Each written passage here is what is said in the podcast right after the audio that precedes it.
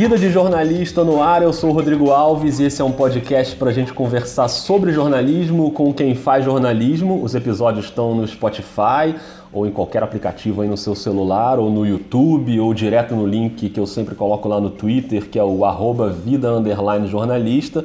E agora tem também a página no Facebook, então tá bem fácil de achar, é só escolher, procurar lá os episódios e escutar. Hoje o podcast volta para um tema que a gente já abordou aqui algumas vezes e essa não vai ser a última vez, que é a relação do jornalismo com as periferias. Então, se você ainda não ouviu, procura lá os episódios com a Luciana Barreto. Esse sonho de entrar no jornalismo, eu acho que tem muito a ver com a minha história de vida lá na periferia, lá na Baixada Fluminense, né? Com o Felipe Schmidt. O jornalismo é vida, né? A lição de vida que eu tive foi no Paiol. Então, isso, isso vai pro jornalismo, né? São dois jornalistas criados na Baixada Fluminense, aqui no estado do Rio de Janeiro. E eles tomaram caminhos bem diferentes, foram umas conversas bem esclarecedoras, assim, bem legais. Mas agora a gente sai do Rio de Janeiro porque a convidada de hoje é a Nina Vengril, uma das fundadoras da É Nós, uma escola de jornalismo e agência de jornalismo também, que tem quase uma década aí de estrada e vem formando jovens moradores de periferias, e esse é o lado escola, mas também tem o lado de levar conteúdo produzido por esses alunos para veículos de imprensa, e aí ao lado agência, a gente vai falar disso já já e tem muito mais coisa envolvida aí. Nina, tudo bem? Obrigado por bater esse papo com a gente. É um tema que interessa muito a esse podcast, então eu te agradeço demais. Seja bem-vinda aí ao Vida de Jornalista. Obrigada, obrigada pelo convite, Rodrigo. É, nós funciona em São Paulo, mas nesse momento você está em Chicago, é isso? É isso mesmo. e qual é a sua missão aí? Bom, há algum tempinho já eu venho estudando um pouco como é que a gente. É uma demanda né, dos jovens que, que fazem parte da escola de jornalismo como é que a gente consegue apoiar uma atuação mais local.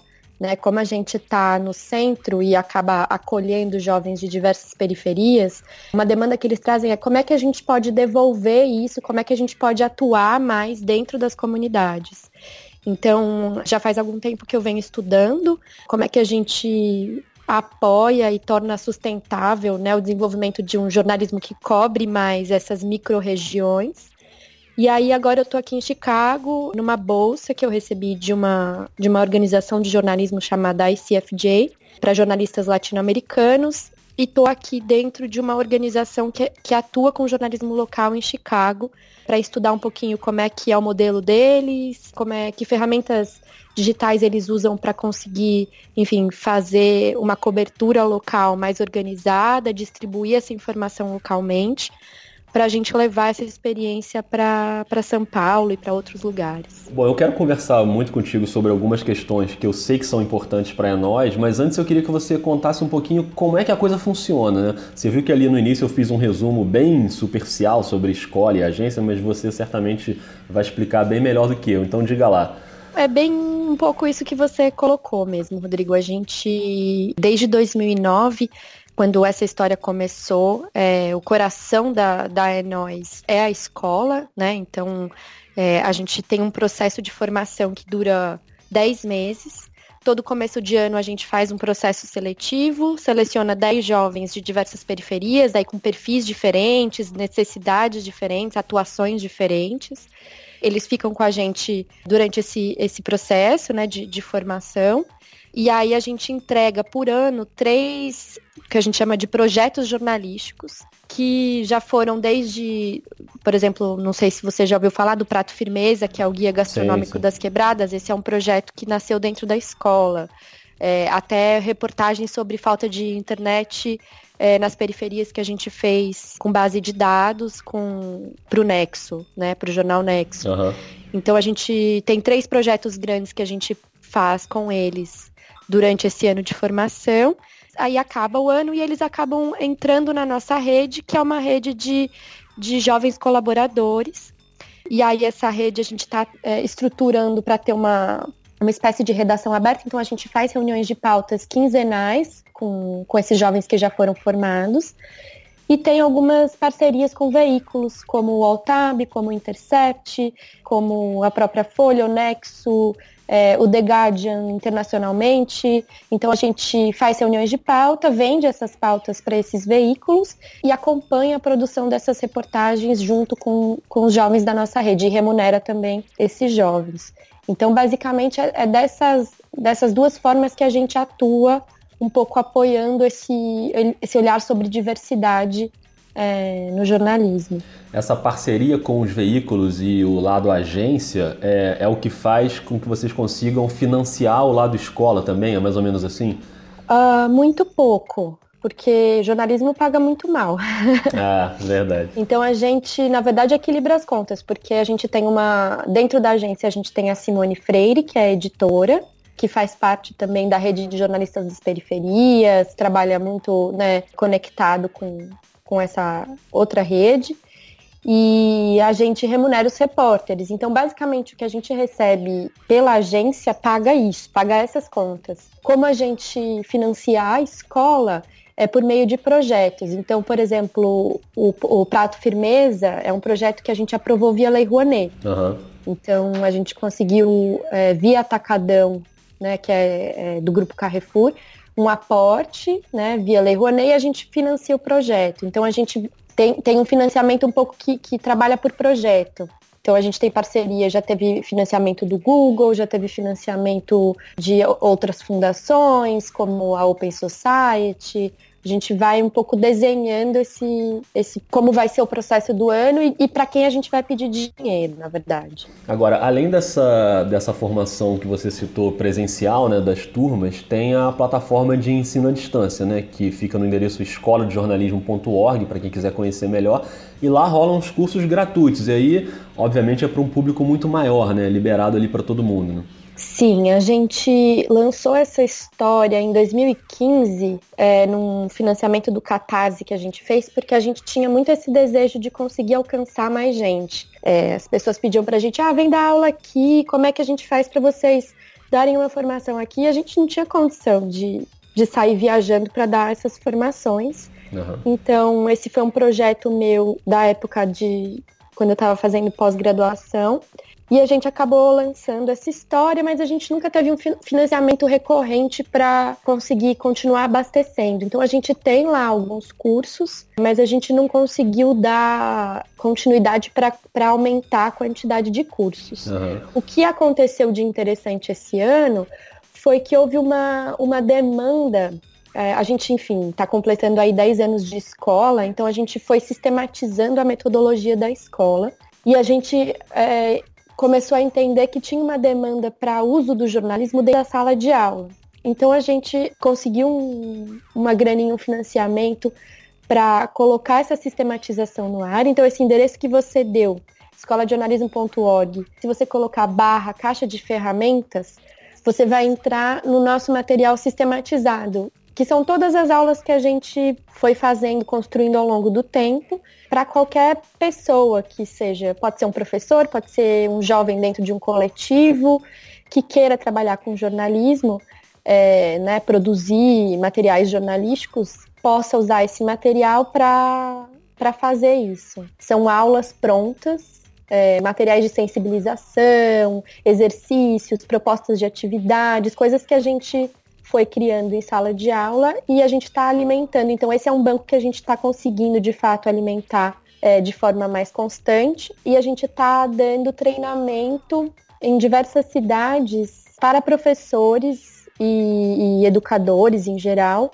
para poderem usar essa, essa caixa de ferramentas. Então a gente já fez oficina no Rio, a gente fez duas oficinas em São Paulo, a gente fez oficinas uh, em Belém e agora a gente está indo para Florianópolis esse final de semana para a penúltima oficina de, de formação de professores. Ah, legal. Essa é uma das partes que eu acho mais interessantes assim do trabalho de vocês, porque é, além de formar alunos, é multiplicar a formação passando também esse material né, para professores e, e, e eu vi que nesse pacote aí tem a questão também de de conversar sobre fake news, né? conversar sobre checagem de notícia, para que esse conhecimento possa ser multiplicado em sala de aula ou, enfim, em projetos educacionais, porque a gente viu aí na eleição como, como esse tema foi importante né? e, relevante no, no meio do debate. E é legal que que vocês consigam ensinar para pessoas como elas podem ensinar para outras pessoas a importância disso. Né? É, exatamente. A gente, é, um pouquinho antes das eleições, um dos projetos da escola foi uma agência de checagem de notícias por WhatsApp. Porque isso também foi uma, uma coisa identificada junto com, com os jovens que a gente estava acompanhando ali uma ebulição de projetos de fact-checking, de checagem de notícias, só que essas notícias checadas não voltavam para onde elas estavam sendo disseminadas a princípio, que eram os grupos de WhatsApp. A gente tem um problema seríssimo no Brasil, né, é, que é a falta de acesso à internet, porém que está sendo combatida com uma distribuição de internet, internet, né, entre aspas aí, gratuita, é, que é o acesso ao Facebook e ao WhatsApp, mas o que acontece? As pessoas não conseguem sair desses ambientes para, por exemplo, checar uma informação. Então ela não consegue clicar no link que você manda, porque ela não tem acesso. Uhum. Então o que ela recebe, o que ela lê, né, como ela se informa, está restrito a, a esse universo. Então, a partir dessa, desse diagnóstico que a gente fez junto com os alunos que falavam, pô, minha mãe, minha tia, meu tio, todo mundo aí disseminando informação falsa, como é que a gente né, trabalha com isso se preparando para uma eleição que a gente já sabia que ia ser muito complicada é, dentro do WhatsApp, principalmente. Então a gente criou o Checazap, que foi um projeto que durou de julho a setembro, onde os, jovens, dentro desses grupos que eles já participam, de família, amigos, escola, faculdade, é, a gente começou um monitoramento para recolher todas as notícias que eram compartilhadas a gente fazia reuniões de pauta para definir quais eram as, as coisas, né, a partir de alguns critérios, o que, que, gente, o que, que valia a pena a gente checar de informação. E aí eles criavam um, um texto que, que voltava pelo WhatsApp para esses grupos, checando essa informação falsa que foi compartilhada. Então a gente criou um processo de logística reversa da, da notícia, né, da, da informação falsa e toda a informação, toda a checagem, ela estava já na mensagem. Então a gente não, não, é, não era necessário que ele saísse daquele ambiente para saber né, se aquela informação era verdadeira ou não.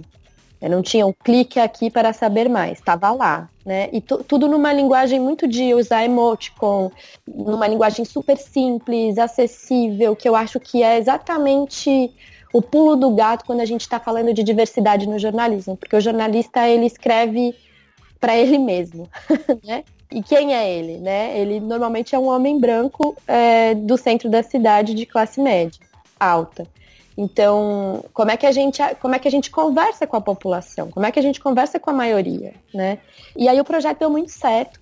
No final do projeto a gente a gente estava monitorando, a gente ainda está com o Checazap em 370 grupos. Legal. A gente fez um diagnóstico aí de, a partir dessas mensagens compartilhadas nesses. Pra você ter uma noção, a gente recebia cerca de 7 mil mensagens por dia. Nossa.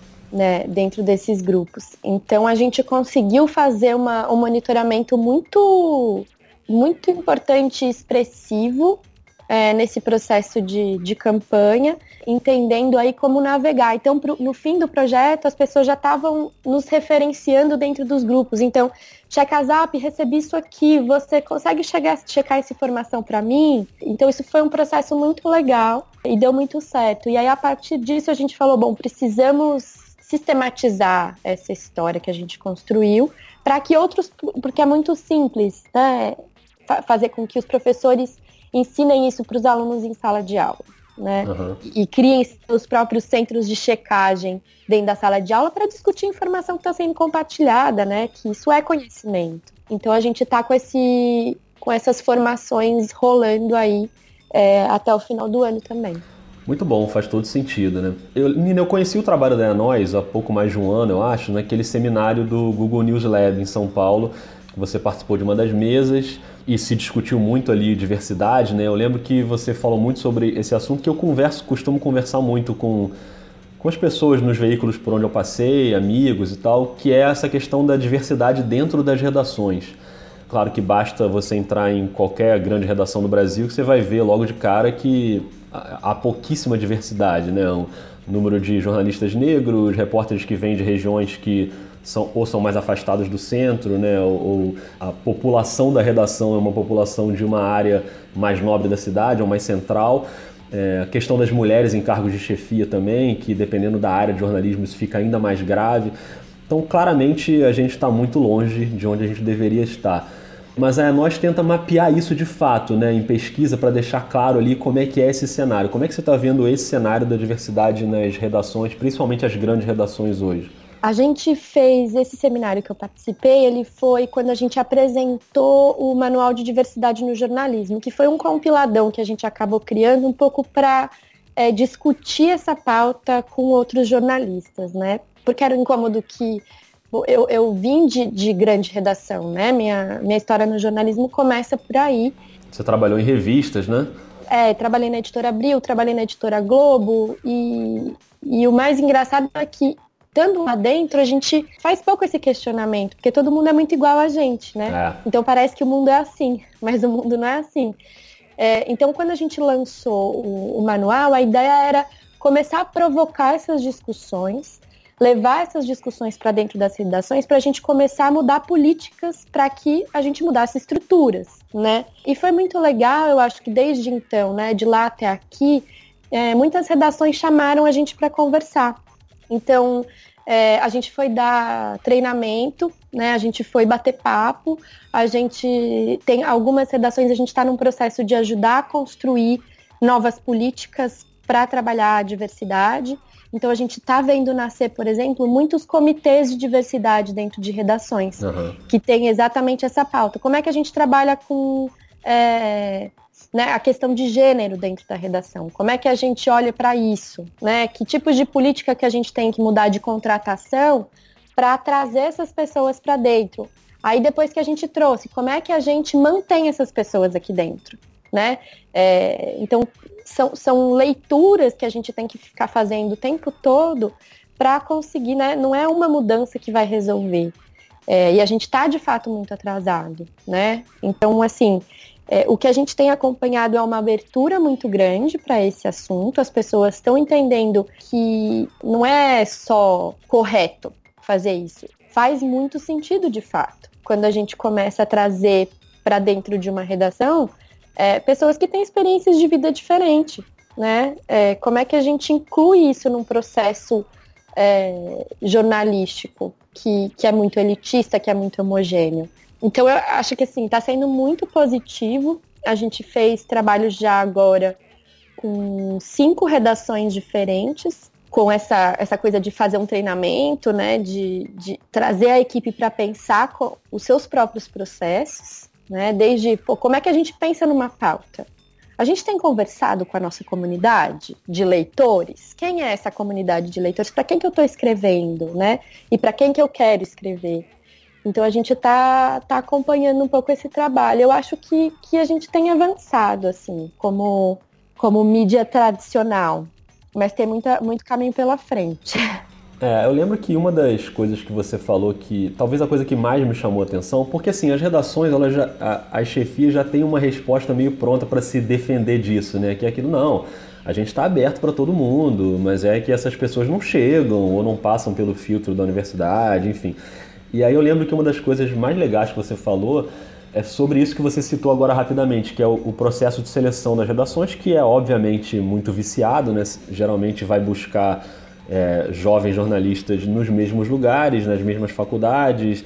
E aí eu lembro que você citou até casos de colocar anúncios em classificados é, de veículos que circulam em periferias, e, e você citou algumas iniciativas até é, no exterior, né, que funcionam muito bem para para você ter um corpo mais diverso na sua redação e, e, não ficar dependendo o tempo inteiro de um filtro que às vezes já vai te dar um perfil que é basicamente o perfil que já está dentro da sua redação e você não vai ampliar muito, né? Então é, é uma coisa que eu sempre tento discutir nos lugares onde eu trabalho e eu, eu vira e mexe participo de painéis de processo de seleção de estagiário, né, esse tipo de coisa que é como a gente fazer para trazer gente que não é do perfil que está dominando aquele ambiente ali, aquela redação. Né? E tem umas iniciativas que são legais nesse sentido. Né? E hoje eu acho que está muito fácil de fazer essas buscas, porque essas redes estão formadas e elas é, é fácil você encontrar, né? Então a rede de jornalistas das periferias é uma rede que você pode acessar se você está buscando. Uhum. Então assim tem caminhos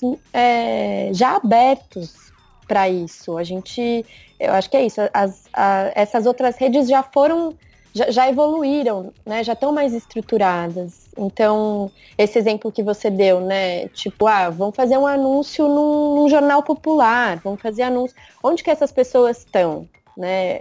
E aí eu acho que é um pouco fazer esse esforço. E fazer esse esforço que eu acho que é o difícil para quem já está acostumado num processo muito, né? Como é que o RH contrata? O RH tem lá um processinho uhum. dele, as faculdades que já estão listadas, né? O, questionário que ele vai enviar. É, então tem, tem um retrabalho que precisa ser feito aí. É, e aí as pessoas precisam de fato estar abertas e dispostas. E aí isso nisso eu tenho, tenho sido muito.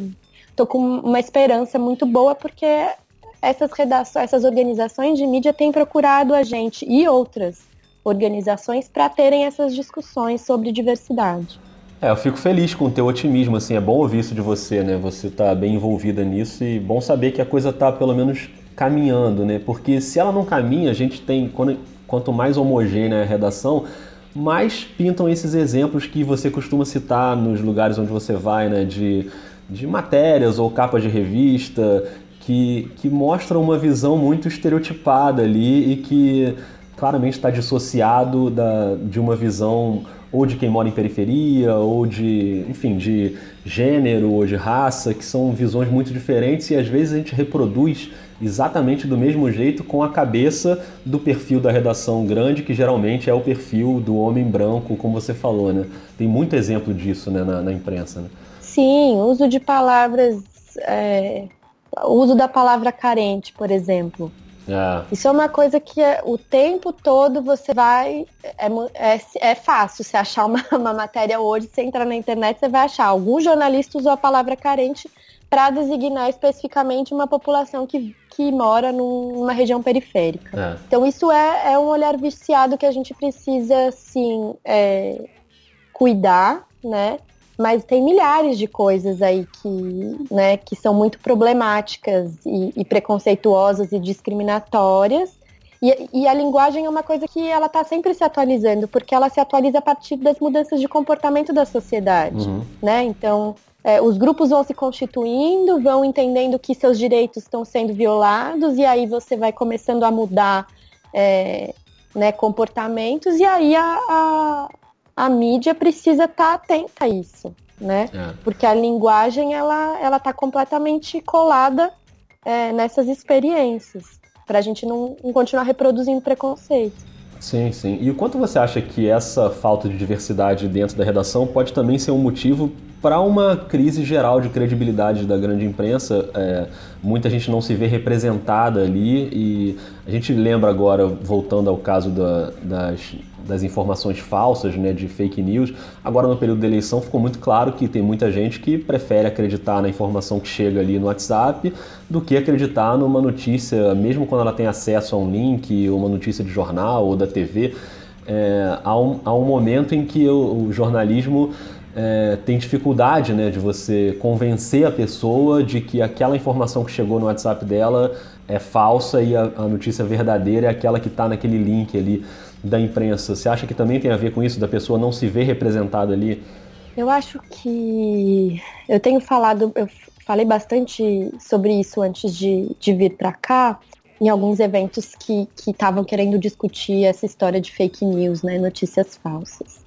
Eu acho que grande parte da culpa da, dessa disseminação de, de, notícias falsas, além da gente estar tá vivendo aí uma crise estética, uhum. né, eu acho que essa culpa é do jornalismo. E o jornalismo precisa fazer esse reconhecimento de que a gente tem um jornalismo muito elitista, né, que conversa sobre e para as elites brasileiras.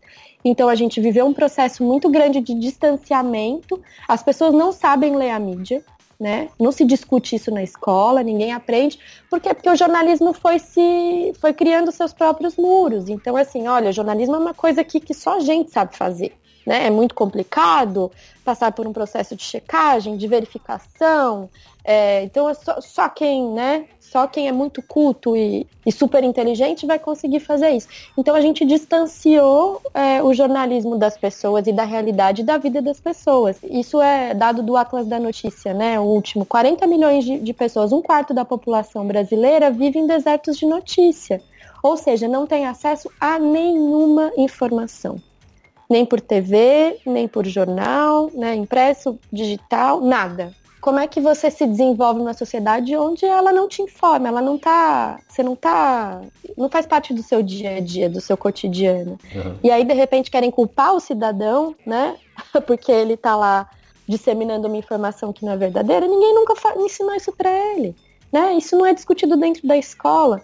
Então, é culpa, assim, do jornalismo e do jornalista, é, da gente ficar escrevendo para os nossos, né? Da gente não fazer esse esforço de dialogar com as comunidades. Uma experiência que eu estou acompanhando aqui muito interessante é que, por exemplo, antes de definir as pautas, esses jornalistas que fazem parte desse programa, que fica aqui em Chicago, eles vão para a comunidade. Eles não definem a pauta pela comunidade. Uhum. Eles conversam primeiro com as pessoas.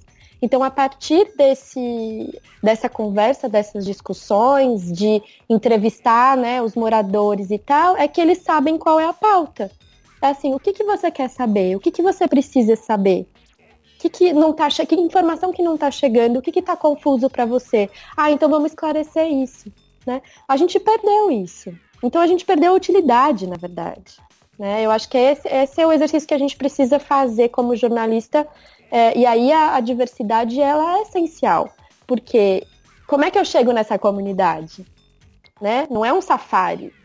E a Enóis trabalha muito assim também, né? Os projetos da Enóis surgem muito de ideias que vêm, enfim, de, de quem está trabalhando ali junto, né? E não vocês chegam, ah, vamos fazer isso aqui, o que, que vocês acham, né? Sim, por isso que as pessoas acham que a gente está inovando, mas que na verdade não é inovação, a gente só está fazendo o que é preciso fazer. Por quê? Porque essas pessoas vivem essas realidades, né? Então o Checasap, por exemplo, olha, tá aqui no meu WhatsApp, a minha tia, minha avó ela, e por que, que isso está acontecendo? Ah, porque elas não, não têm internet, não tem pacote de dados. Né? Elas só acessam a internet quando elas vão no Wi-Fi no centro. Isso é nunca. Uhum. Então, assim, não é inovação. A gente está simplesmente porque a gente olha para essa diversidade, tem, né, tipo, é, essa constituição que, que é possível a gente é, é, enxergar coisas que não estão sendo vistas em outros ambientes. É, não, e cria uma lógica muito louca, né? Que é o que você falou. Aí parece que a vilã da história é a sua tia, a sua avó, que estão disseminando notícia falsa, né? É muito louco isso, né? Coitadas, né?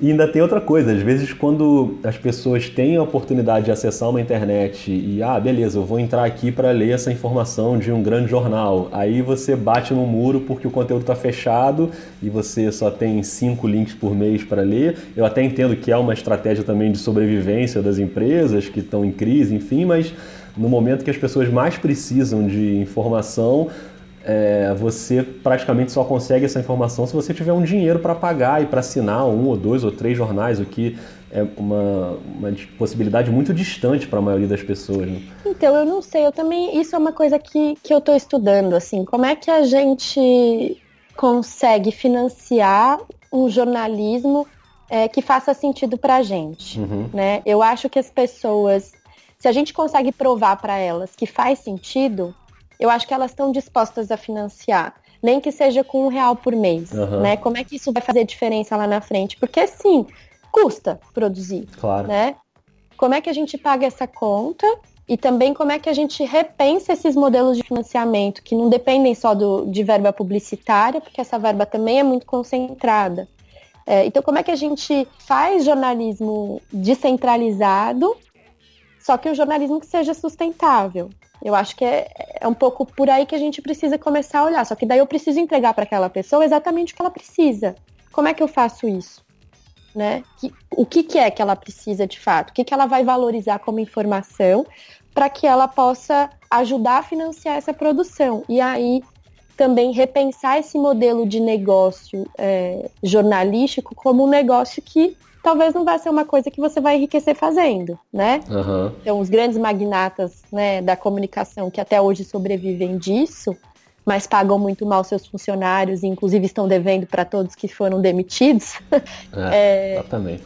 É, como é que a gente repensa esse modelo? Porque a informação ela é essencial para para a democracia. A gente está vivendo essa, esse momento agora. Será que as pessoas não estão dispostas a, para garantir a democracia, fazer um investimento de um, dois, três reais por mês para financiar um veículo que cubra seus interesses, né, que faça fiscalização dos poderes dentro da sua região, eu acho que existe um, um caminho, assim. A gente só precisa estar tá, tá disposto a, a fazer essa tentativa. É, e tá também consciente de que, eu até vi no seu Facebook você debatendo esse tema, de que não tem essa diferenciação do que, que é o jornalismo profissional ou jornalismo que não é profissional, que na real a gente tem o jornalismo que são pessoas produzindo é, notícia né, a partir de informação seja em mídia independente, seja numa redação mais estruturada. É, o importante é você saber dialogar com quem você está falando ali, né? É, muito problemático para mim isso, né? Você está falando do anúncio que a Folha fez isso, é, para pegar a onda da dessa essa onda de possibilidade de ter mais assinante, de, de usar isso para fazer uma campanha que eu acho que é super é, importante, né? Eu acho que a Folha precisa continuar existindo mas me incomoda muito essa tentativa de se diferenciar, é, no caso deles, usando essa, essa nomenclatura que é o jornalismo profissional, né? E aí eu fiquei perguntando para um monte de amigos jornalistas, mas o que, que é jornalismo profissional para você? Uhum. É, e eu acho muito engraçado, porque quem defendeu são pessoas da grande mídia, ou que trabalharam na grande mídia, chamada grande mídia. Uhum. É, porque eu acho que ainda existe muito essa coisa de eu preciso defender o meu aqui, né? Porque esse é o meu ganha-pão. É, só que quando a gente faz isso, para pessoas que não são jornalistas, o que, que significa jornalismo profissional? Né? E como que isso não cria uma outra confusão na cabeça das pessoas, do tipo, se eu estou querendo dizer que o, o, que o MBL faz não é jornalismo, né? Então eu preciso dizer que o que o MBL faz não é jornalismo. Uhum. E não é jornalismo amador, jornalismo não profissional. Não é jornalismo. Jornalismo tem uma metodologia, tem critério, tem processo. É esse aqui. É isso que eu preciso contar para as pessoas, né? Isso é jornalismo. É, então eu acho que a gente acaba fazendo mais confusão. Então, a ó, peraí, deixa eu te confundir para te explicar, é. né? Então, para mim, é um pouco isso, assim, a mesma coisa do jornalismo independente, né? É, o Pedro Abramovay uma vez falou, se você digita Independent Journalism no Google em inglês, vai aparecer o New York Times. Se você digita jornalismo independente em português, vai aparecer os, os veículos de, de mapeamento da pública, que são veículos que não têm as contas pagas, né? Uhum. E não tem seu modelo de negócio. Então, o que, que significa independente para cada cultura de jornalismo? No nosso caso, significa não ter dinheiro. É. né? É fazer jornalismo sem dinheiro, é voluntariado. É. É, e no caso dos Estados Unidos, é independente do seu tipo de financiamento, o jornalismo tem que ser independente porque você não pode ter amarras. É, então, eu acho que o Brasil, a gente ainda está muito confuso sobre o significado do jornalismo. É. E eu acho que a gente, como jornalista, não está ajudando a explicar também.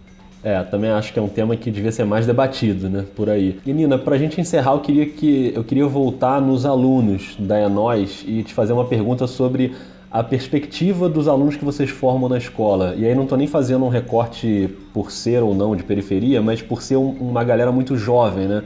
É, e por mais que a gente se esforce e se atualize, a gente não consegue pensar exatamente com a cabeça de quem tem 16 anos, 17 anos. Pelo menos eu, né? Você não está tão longe disso, mas eu já estou mais longe disso. Mas pelo que você tem visto, para onde eles querem ir? Assim, é, o que, que essa galera mais jovem pensa sobre mercado? Eles querem trabalhar em grande imprensa ou querem tocar projetos individuais? Você consegue ter uma percepção ou cada um é uma história completamente diferente? Acho muito difícil generalizar. Eu acho que a, gente tem, cada turma a gente tem uma variedade muito grande de jovens que, inclusive, nem querem continuar no jornalismo, né? Eles fazem a, o curso, né? Ficam ali um ano produzindo e decidem que não é isso que eles vão fazer da vida. A gente tem jovens que têm um interesse muito grande em ter uma experiência dentro de uma grande redação e isso a gente, eu acho importante também porque é importante você saber como a estrutura funciona, é, até para depois criar né, um, um, veículo próprio, até para né, depois evoluir nessa outra construção. Mas tem jovens que não, não querem, assim, não têm essa, esse interesse, trabalham mais já, já colaborando e contribuindo com mídias locais. Mas como a gente tem essas parcerias com veículos mais tradicionais, ou também às vezes nem tão, depende também, essa nomenclatura é muito estranha. É. Mas eles acabam tendo uma oportunidade de ter essa experiência. O que eu acho que é bem positivo, porque essa coisa do protocolo jornalístico, né, é o que essas redações têm, né? Essas redações independente, não independente, mídia tradicional, grande mídia, mídia local, enfim, experimentar esses protocolos diferentes para depois eles estarem mais experientes para ir para um, uma, uma trajetória que seja deles, né? Legal, muito bom, muito bom, Nina. Eu queria te agradecer muito. A gente podia ficar conversando aqui horas, porque é um tema que dá para a gente ir desmembrando em várias, vários subtemas. Mas queria te agradecer muito. Queria que você mandasse um beijo também para Amanda Rara, que trabalha contigo, que está nesse barco aí com você há tanto tempo. E fica à vontade aí para dar o seu recado, se faltou alguma coisa que a gente não citou. Mas muito obrigado mesmo, adorei o papo, viu? Olha, obrigada eu pelo convite. Espero que, enfim, essas discussões possam continuar em outros ambientes. Pessoal que está escutando aí, fico super à disposição também para conversar. A gente está, na minha volta, a gente está querendo construir agora um espaço de discussão aberta sobre jornalismo dentro da Enóis para jornalistas também, para jornalistas do mercado, enfim, para gente que já está aí há mais tempo nessa estrada poder também contribuir com essa nova rede que a gente constituiu. Então, vão ter outras coisas aí, outros, outros pontos de contato. Queria me colocar à disposição para isso. E, enfim, boa sorte para gente, porque o caminho aí não tá fácil. Teremos quatro anos muito complexos sobre um governo que, que já demonstrou diversos sinais aí de, né, de desvalorização da imprensa, da mídia como um todo. Então, acho que a gente precisa mesmo conversar, dialogar e se unir para ajudar a construir a sociedade né, de forma mais democrática. Então, acho que o jornalismo, a gente vai precisar conversar mais pertinho mesmo.